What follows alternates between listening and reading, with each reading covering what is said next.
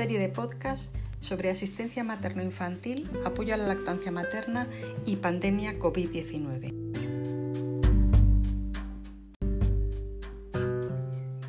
Episodio 4. La atención al parto durante la pandemia COVID-19.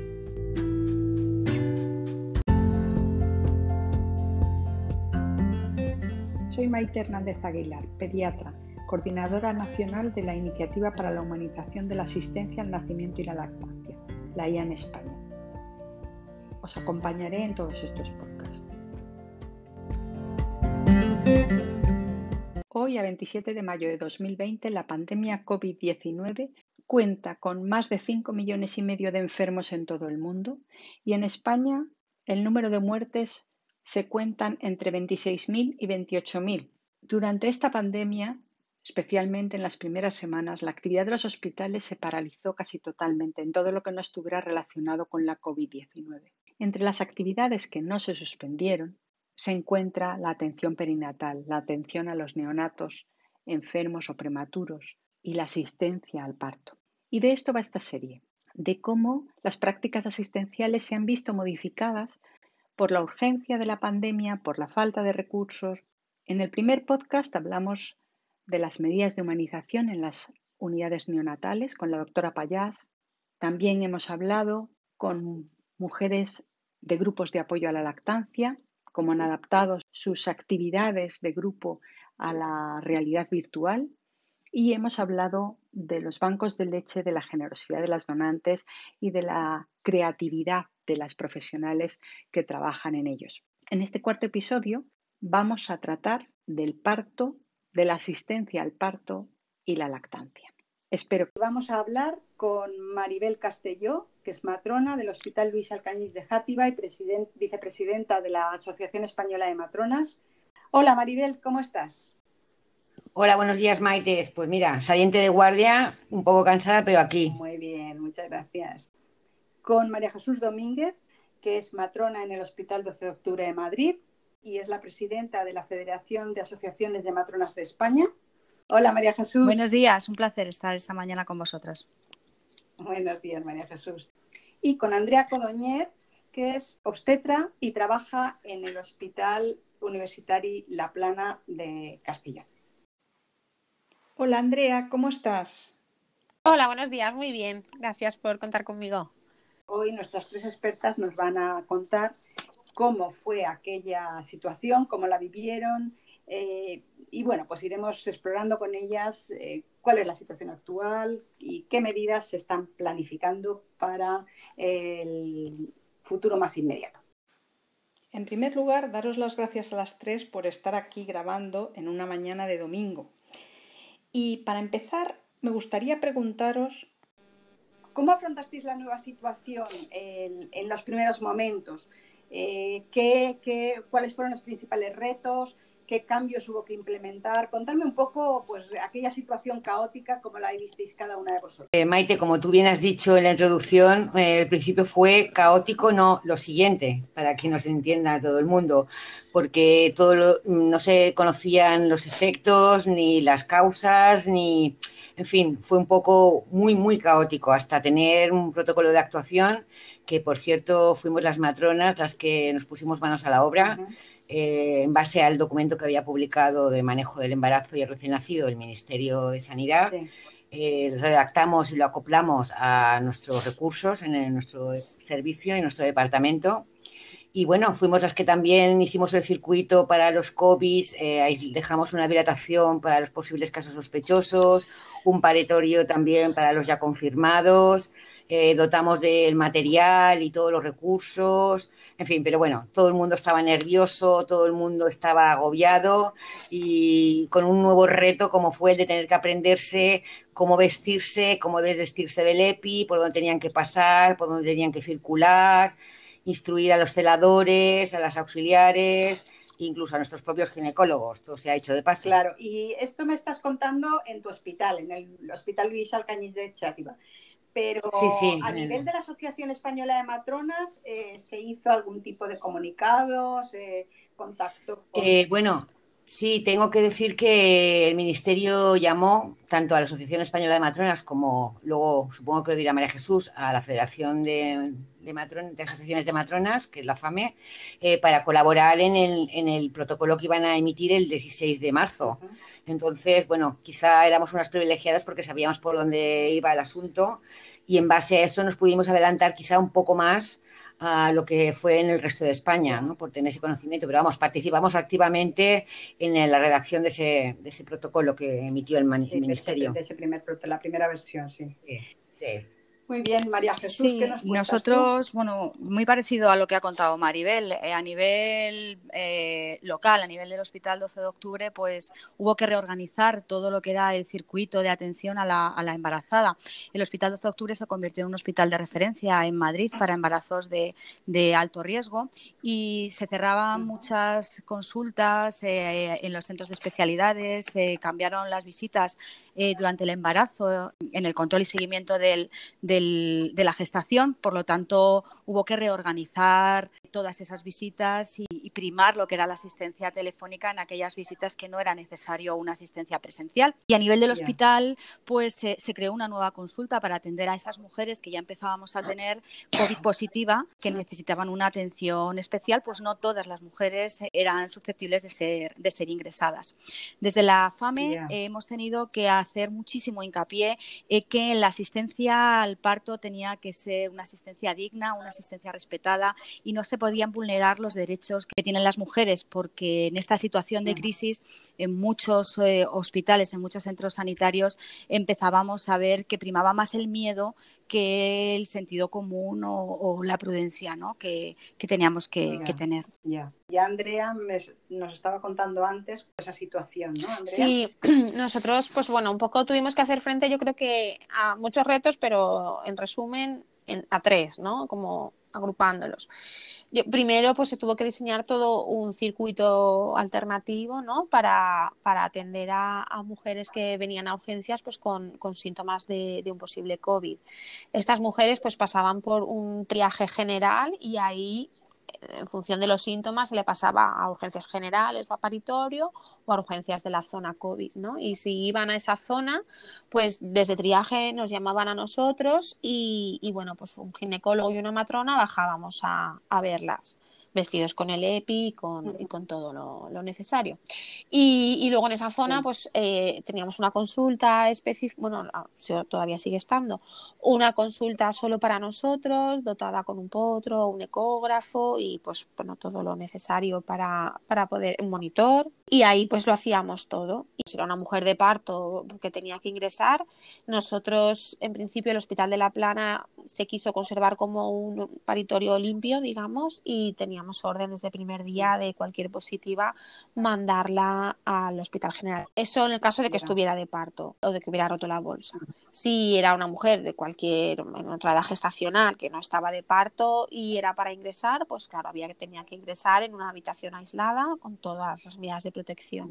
Y si se le daba el alta, pues nada, se iba a casa con el alta. A todas estas mujeres, por supuesto, se les había tomado el exudado para PCR y siempre se iban con una cita telefónica para mantener un seguimiento, para ver los resultados, para ver si presentaban síntomas a lo largo de los días y demás. Y este seguimiento se mantenía, si había dado positivo hasta, hasta que se negativizaba la PCR y se había dado negativo. Al principio sí que hubo más debate, pues porque al principio las informaciones que nos llegaban eran un poco contradictorias, la OMS decía una cosa, la sociedad de neonatología decía otra, el ministerio mm, otra, y se tendía mucho a ser, pues, cuanto más proteccionistas o más prudentes, mm, pues es, ¿no? Parecía que eso era mejor, pero claro, a costa de vulnerar muchos derechos de, la madre y del niño. Entonces hubo un poco de, debate, pero bueno, al final todo se fue un poco suavizando. Y bueno, a pesar de que en principio las positivas las derivamos, sí que teníamos reservado un paritorio para estos casos en los que no te da tiempo a derivar, ¿no? Pues imagínate una mujer que viene completa por muy positiva que sean, la tienes que atender y, tenía que haber un circuito establecido por si acaso ocurría, que la, no, han, no han sucedido, pero tiene que estar pensado. Entonces, entiendo que, al menos en la comunidad valenciana, desde un primer momento se asignaron unos hospitales, digamos, limpios y otros hospitales a los que se derivaban las mujeres con COVID en el momento del parto. Una vez que una mujer era diagnosticada de COVID, en general, eh, ¿qué me podéis decir? Los chinos, por ejemplo, decidieron desde el primer momento hacer cesáreas a todas las mujeres, cosa que ni la OMS lo aconsejó, ni luego se ha aconsejado por las principales asociaciones de ginecología obstetricia y de matronas. ¿Cuál fue esa primera situación en España? ¿Creéis que ha habido más cesáreas de las que se, eh, se hacen habitualmente debido a esta situación del COVID? ¿Se hicieron cesáreas selectivas? Eh, contadme un poco sobre este aspecto. Pues sí, sí que se han hecho cesáreas selectivas por este motivo. Tal cual, conforme entraban por la puerta, se les han hecho cesáreas selectivas probablemente sin ningún motivo obstétrico y, y sin un motivo infeccioso, porque ninguna guía lo recomendaba. En China también es verdad que ya de por sí, en una situación normal, la tasa de cesáreas y de lactancia materna, bueno, la tasa de cesáreas es altísima y de lactancia materna es bajísima. Entonces, pues partiendo de esa base, tampoco sorprende lo que, lo que han hecho, pero no significa que esté bien hecho. Nosotros en el 12 de mm. octubre no, en principio ha habido más cesáreas, pero eran todas eh, con una causa obstétrica que lo, que lo avalaba, es verdad, pero si era posible un parto utóxico intentábamos que fuesen partos utóxicos y las COVID positivo, claro. Bueno, y en lo que respecta a mi departamento y en parte de la comunidad valenciana, porque claro, aquí ha sido muy dispar en función de los recursos y, del personal que, que, atendía a las maternidades, ¿no? Pero en mi departamento, por ejemplo, sí que se mantuvo al máximo el respeto de actuar en simplemente en bases obstétricas y no por COVID, con lo cual no se hicieron más cesáreas las necesarias, eso es cierto. Y tengo que decir también a favor del servicio de pediatría que desde el inicio eh, nos pusimos en contacto, tanto la jefa de pediatría, la doctora Pons, como, como paritorios, en hacer un protocolo conjunto. Bueno, ellos tenían el suyo, pero vamos, era mm, en base también a las normas del ministerio. Y eso sí que se respetó porque fue una de las cosas que ponía muy claro, que en ningún momento, si no había indicación obstétrica, habría que actuar de otra manera que no fuera por la causa obstétrica y no por el COVID.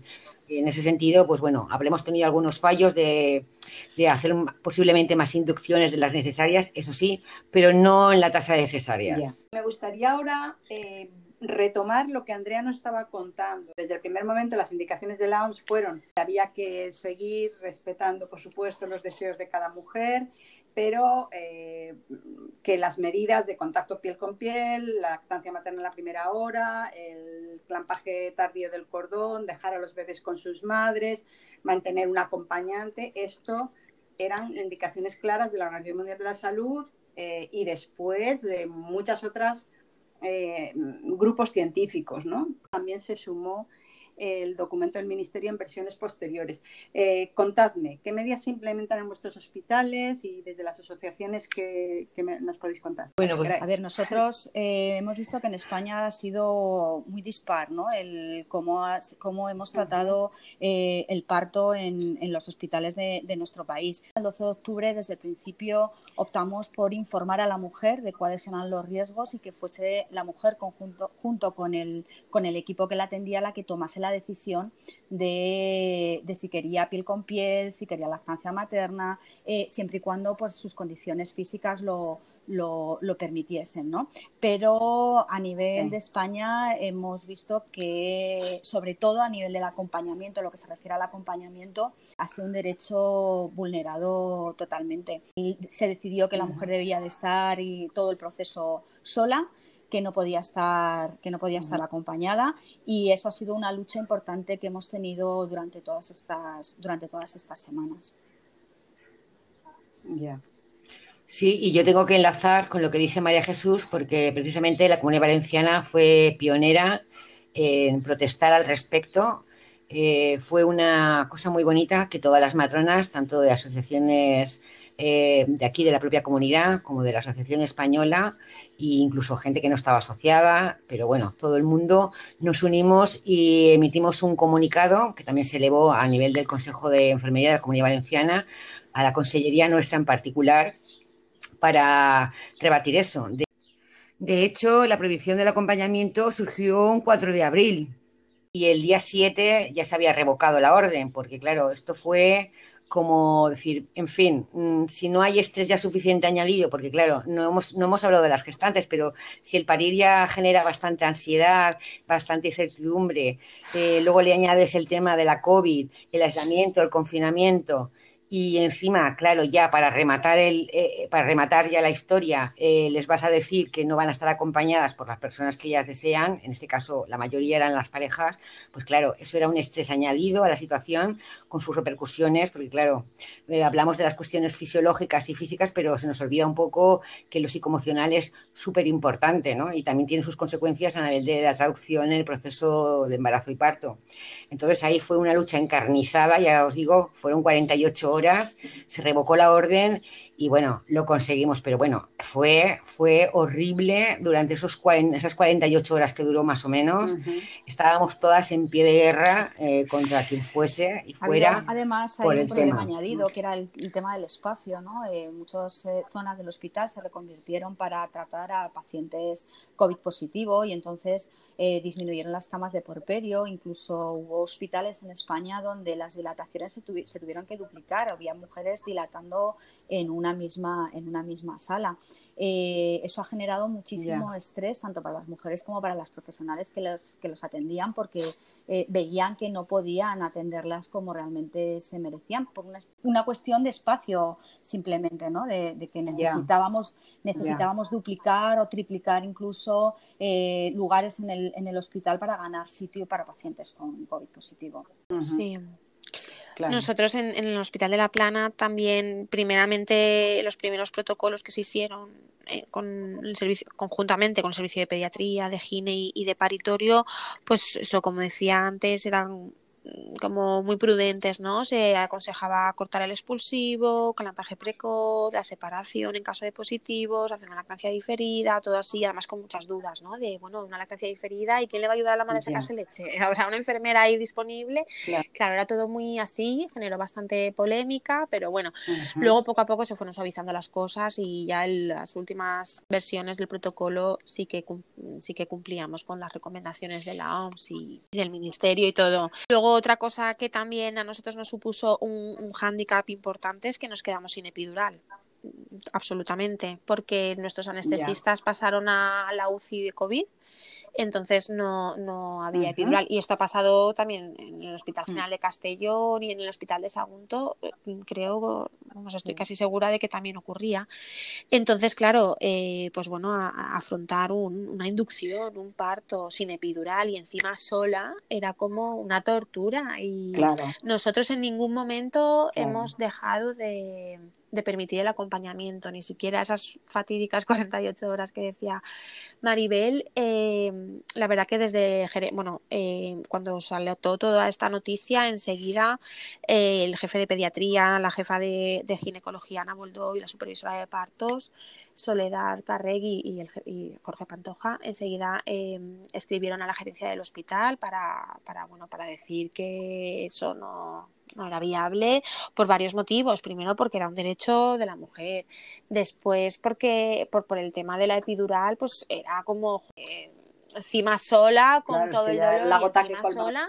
Y luego también porque en nuestro caso particular, pues eh, no estamos sobrados de personal. Entonces, el que haya un acompañante todo el tiempo dentro de, de, la habitación con la mujer, eh, por su propia seguridad, es, es, algo que es importante, ¿no? Porque esa persona es un poco ese nexo de unión, o sea, ese nexo que nos puede alertar de que algo no va bien o lo que sea, pues porque por desgracia no podemos hacer el one to -one deseable en, la atención a, la mujer. La verdad que la gerencia del hospital en eso mm, no, pusieron ninguna pega y se estuvo permitiendo en todo momento.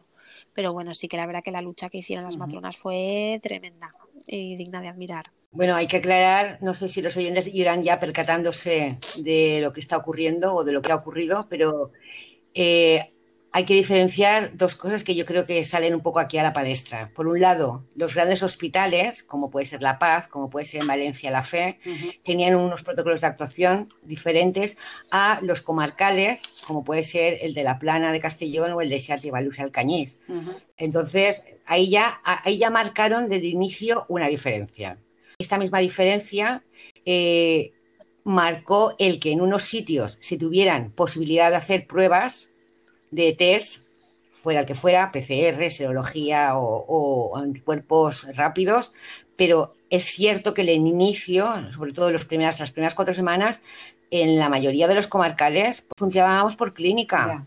Y evidentemente eh, la clínica era, tienes tos, tienes problemas de respiración, la temperatura, has tenido las últimas semanas algún problema, posiblemente hayamos convivido con muchas mujeres gestantes asintomáticas, ¿no? La traducción como ventaja fue que, claro, mm, si no presentaban clínica y no había nada, nosotros no dejamos de, dejar pasar al acompañante y ni se interrumpió el contacto piel con piel, ni el clampaje tardío, ni nada. O sea que, en, cierta manera, eso también fue una ventaja. Sí, sí, efectivamente, quizá era una de las preguntas que tenía yo. Aunque hubo un protocolo que se ha ido reversionando a medida que ha ido cambiando el conocimiento de parte del Ministerio y luego pues las diferentes sociedades científicas han también publicado diferentes protocolos, mm, realmente en cada hospital se adaptó la situación un poco por un lado a los medios de los que se disponían y por otro lado también a la filosofía de, los hospitales, porque decías tú de los grandes hospitales, que muchos grandes hospitales eh, se ha separado más que en los pequeños, en algunos no, quiero decir que dependía también un poco de si las medidas de humanización estaban, digamos, dentro de la cultura del hospital. ¿Pensáis que un poco eso también ha podido influir? Sí, claro. Sí, de hecho la prueba por supuesto, mira, eh, tú, Maite, debes de saber muy bien que hay muchos hospitales en España ya en determinadas fases de la acreditación IAN. Y eso ha sido muy, muy importante, ¿no?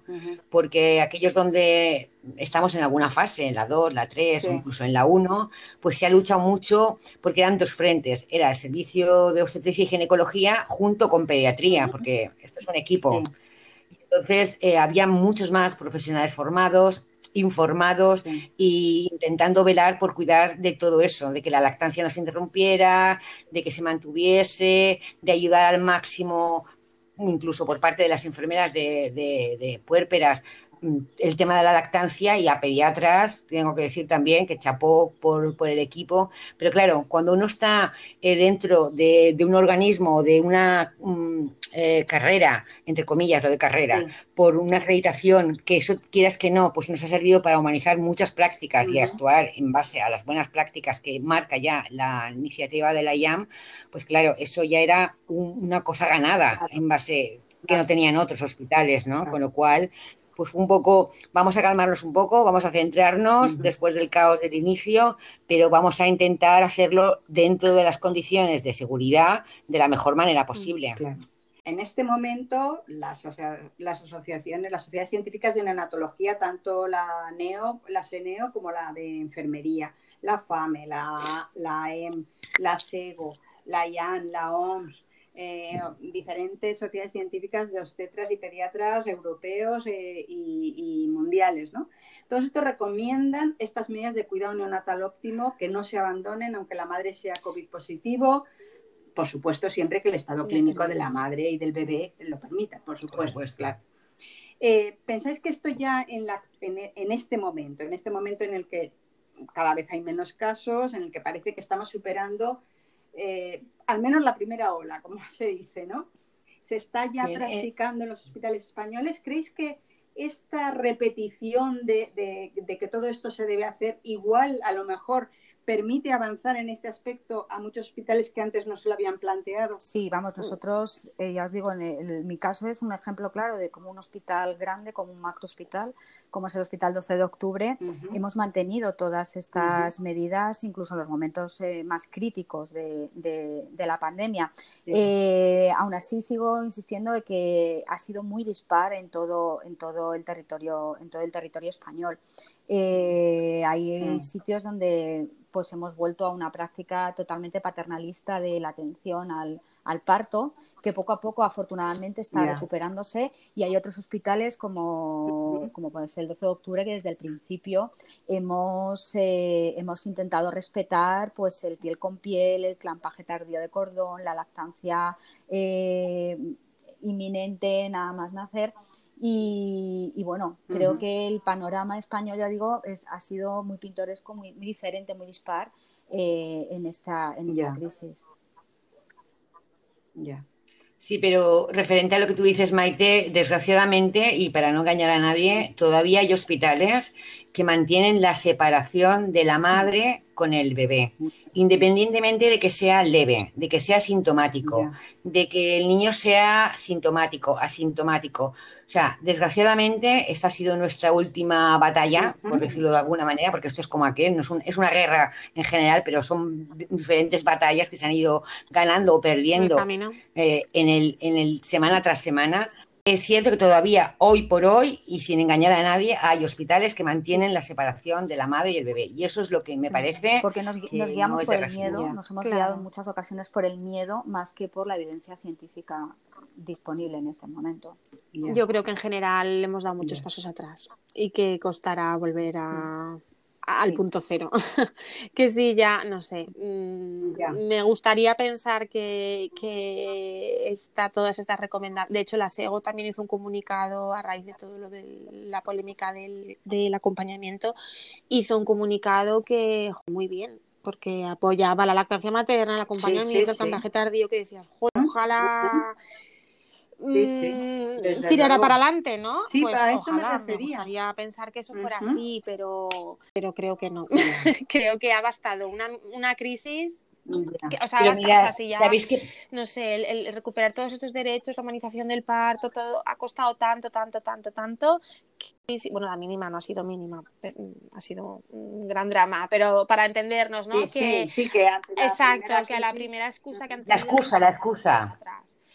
Uf, entonces, me, no sé, me, me cuesta Claro, pensar pero porque- que, ojalá me equivoque, que, que esto vaya a, a ser para algo positivo, ojalá, pero no creo. Pero es que eh, hay una cosa que hay que dejar también plasmada y es que a pesar, a pesar de que mm, todas las organizaciones eh, profesionales, todas las sociedades científicas han dicho lo que han dicho y, y por escrito, como hemos dicho la SEGO, la SENEO, etcétera, etcétera, el problema es que no se ha actuado en esa base científica. Se nos llena la boca hablando de la evidencia científica, pero resulta que en la práctica del día a día, la cruda realidad es que la evidencia científica, eh, muchos profesionales se las, se las han obviado y han Sí. actuado en base a lo que yo y lo que me opino, es más lo que cómodo, a mí me es parece cómodo hacer una cesárea creo. electiva y limpiarme la media horita Claro, estar 12 por horas de parto con un EPI. Por eso, por eso, eh, por eso siempre hay, hay una disonancia entre lo que marca la evidencia científica y lo que luego es la realidad, que se funciona en, en la- en lo que a mí me parece y en lo que me viene bien. Ya. Pero eso yo creo que será, irá, irá cambiando, ¿no? A Lo que me refería es a que precisamente en este momento las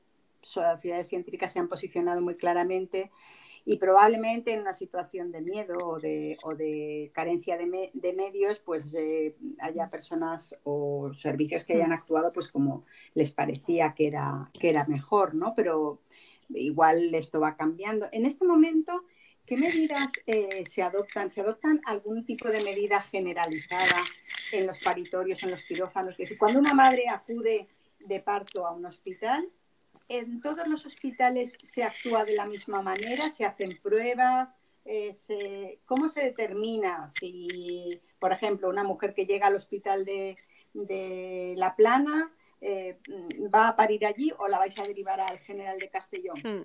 O, por ejemplo, María Jesús, ¿qué pasa en el 12 de octubre? Se hacen pruebas a todas las madres y se adoptan las medidas de protección del personal. Eh, Sí, no sé, contadme un nosotros desde hace eso. dos, tres semanas se- a toda paciente que ingresa por urgencias de parto se le hace el test de anticuerpos rápido y nada, y si es negativo, pues nada, se queda con nosotros.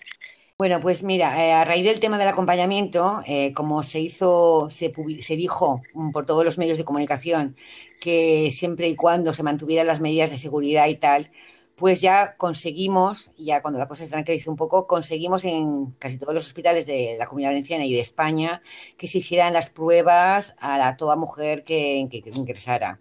Entonces, las diferentes pruebas han sido diferentes en función del hospital. Quiero decirse, yo tengo una relación de los hospitales en concreto de la Comunidad Valenciana y en uno se les ha hecho los anticuerpos y en función si era positivo, si les hacía la PCR o no. En otros se han hecho los de IgG, IgM y en función si fueran positivo o no, si les hacía la PCR. En otros directamente se les ha hecho a toda mujer que ingresaba de parto eh, la PCR. En las que eran cesáreas selectivas o cirugías programadas llámese un legrado, llámese cualquier otra historia, se les ha hecho también ya directamente 48, 24 horas antes la PCR y lo único que se ha quedado así un poco en el aire es la urgencia. Entonces la urgencia se trata con serología y con los test rápidos de IgG y IgM y en función de eso se actúa. Pero vamos, que por fin hemos conseguido que a toda gestante que ingresa se le haga una prueba, una u otra. Eso ya depende de los medios, de los recursos y de lo que disponga el servicio, ¿no? Ya. Pero eso es lo que se ha ganado. Nosotros llevamos desde finales de marzo haciendo PCRs a todas las mujeres que van a ingresar, ya sea por cesárea o, por inducción, o sea, todo lo que eran eh, ingresos programados se les hacía 48, 24, 48 horas antes la PCR y también se les hacía en la urgencia a todas las mujeres que ingresaban eh, de parto eh, en, ese, en ese momento. Se trataban como si fuesen positivas hasta que llegase el, el, resultado, pero sí estamos testando a todas las mujeres hoy por hoy que ingresan, que ingresan por una u otra vía en el, en el hospital. Sí. Por cierto, hay que añadir que si la madre es positiva, ya también se le hace al acompañante. Sí, nosotros, como decía Maribel, eh, si son ingresos programados para una inducción, una cesárea electiva o una versión cefálica externa o algo programado, se les hacía la PCR mm, unas 24 48 eh, horas antes. Se estableció un circuito en el hospital, esto que pasan con el coche por una carpa y ahí se hacía, y ahí se hace. Y luego las que vienen por urgencias eh, se les hace el test de anticuerpos rápido. Y si sale positivo, pues se confirma con una PCR. Mm, a los acompañantes de momento no se les hace nada, pero bueno, sería la siguiente lucha mm. para podérselo hacer también a los padres. Claro. Claro. Una última pregunta con respecto a este tema de la humanización. Eh, no las madres COVID positivo que, bueno, pues eh, si están bien no deberían de separarse de sus bebés. Pero si la madre se encuentra muy enferma, como desgraciadamente a veces sucede, ¿se permite al padre hacer piel con piel de forma generalizada en los hospitales o, o cómo? Sí, sí. Sí. Nosotros sí. sí, nosotros, eh, sí. Depende, depende del hospital. Eso no ha cambiado. Hmm. Porque, por ejemplo, en estos hospitales que estáis diciendo que se separa automáticamente a toda mujer COVID positiva de su bebé, eh, ¿qué se hace con el bebé? ¿Se lo deja con el padre? Ah, se le lleva neonatos. Sí, hemos perdido mucho, hemos perdido mucho, es verdad, pero yo mm, quiero ser positiva y quiero pensar que toda esta situación nos tiene que hacer recapacitar y analizar todo lo que ha ocurrido y, y, establecer un plan futuro de, de, lo que tenía que ser la asistencia ¿no? al, al parto. Eh, en, situaciones de, crisis. ¿no? Yo espero que toda esta situación que hemos vivido eh, sirva por lo menos para, para, que podamos eh, analizar qué es lo que queremos y cómo queremos afrontarlo. Si esto, esperemos que no, pero si alguna vez se llega a repetir, cómo tenemos que, que actuar y estar prevenidos ¿no? para, para ello. Y quizás, pues eso, mm, tener más presente los criterios de evidencia científica y no dejarnos eh, llevar por el miedo ¿no? y por la, por la incertidumbre. Claro. Yo me gustaría añadir a lo que ha dicho María Jesús, que ojalá, ojalá sea así y que además de la evidencia científica tengamos a bien por, por, por, el resto de las personas que atendemos y cuidamos, no olvidarnos de que la asistencia tiene que ser, los cuidados deben de ser éticos, o sea, aplicar los cuidados éticos y no dejarlo aleatoriamente a cómo sea alguien o un profesional en particular, sino creo que la ética y la deontología deben de estar presentes junto con la técnica y con la ciencia. Es un, creo que es un triunvirato que es lo que marca la diferencia entre la buena praxis y la mala praxis porque la técnica y la ciencia mm. sin ética, pues como que no tiene ningún sentido. De nada nos sirve tener muchísimos protocolos, muchísima ciencia, si luego va a caer en manos de la particularidad ética profesional que tenga cada uno. Fíjate, fíjate, Maribel, que realmente en este momento, yo creo que una de las cosas que mm, quizá cabe resaltar y que pienso que ha, venido a lo mejor avalada por, por, tantas declaraciones de sociedades, es que las medidas de humanización no es no, no, es que sean solo medidas éticas, es que son medidas que tienen ciencia detrás. Es decir, que una, una mujer que está acompañada durante el parto, una madre que hace contacto piel con piel, su salud global va a mejorar, va a ser mejor. y es de eso, sobre eso hay clara evidencia científica. Em, y me gusta mucho lo que ha dicho, que además... ha dicho María Jesús, un poco de, de eso, de que es una situación de la que de la mm. que merece la pena que aprendamos y yo creo que hemos aprendido y que seguro que cara al futuro, pues a lo mejor en estos meses que vienen ahora de más descanso, quizá deberíamos empezar a, pensar en, cómo organizar la asistencia para que no nos pille de nuevo eh, mm. desprevenidos, ¿no? Y, en sí, pero Maite, no, no, pero es que eh, voy a decirte más, es decirte, es que no solamente es una cuestión de ética, que parece como que es algo muy etéreo, muy filosófico, sino que detrás de la ciencia también hay ética y detrás de la ética también hay ciencia, pero se nos olvida que también detrás de la ética hay legislación.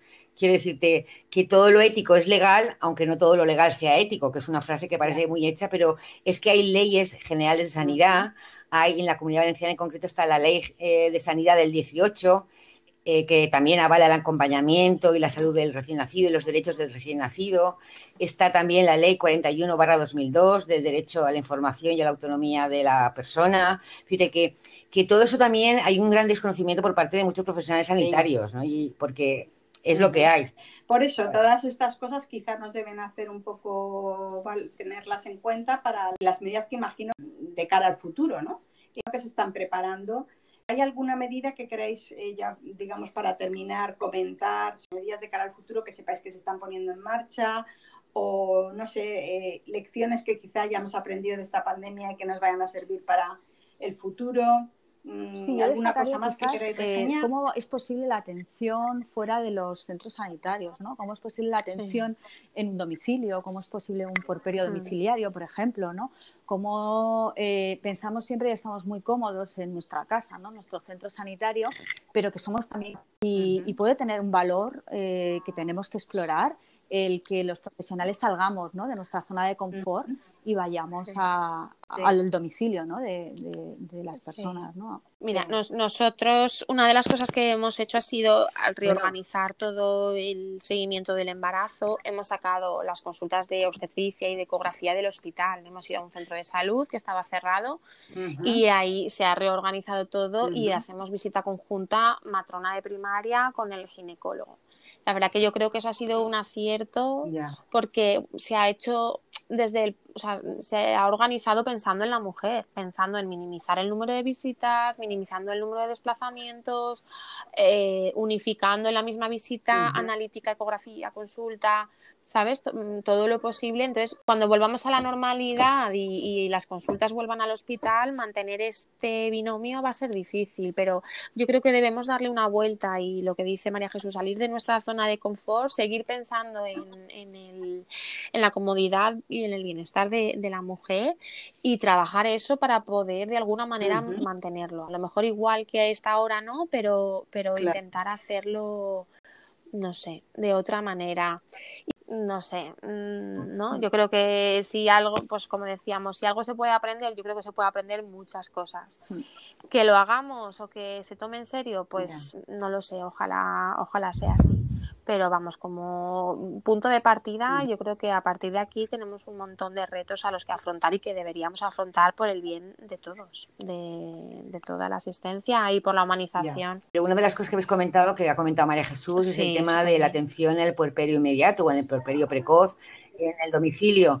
Vamos a ver, esto no es una cosa nueva, esto es una cosa que viene del programa de seguimiento del embarazo para tu puerperio desde hace ya mm, así como unos 30 años, donde la primera visita, no donde la primera, no, está establecido, otra cosa es que se haga. No es una cosa nueva que tengamos que implantar, sino es retomar algo que ya era una competencia establecida en la atención primaria, que era la visita domiciliaria en el El problema también es un poco lo que desde la Unión Europea se le ha dicho al Estado español, ¿no? que, que es necesario aumentar los recursos eh, personales de personal en sí.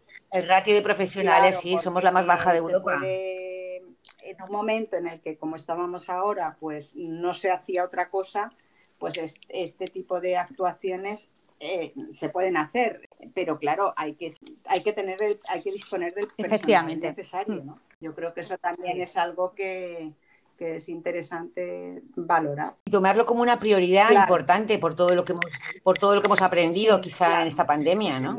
Pues la verdad es que ha sido interesantísimo contar con vosotras tres. A ti. Muchísimas gracias, un placer. Muchas gracias a ti, un placer y gracias por pues, lo que haces. Gracias a todas. un placer, adiós chicas. adiós. buenos días. Adiós. Bueno, pues con esto termina el cuarto episodio de la serie COVID-19, asistencia perinatal, humanización y lactancia materna. Espero que os haya gustado y os espero en el próximo episodio, que seguro va a ser igual de interesante. Cuidaos mucho.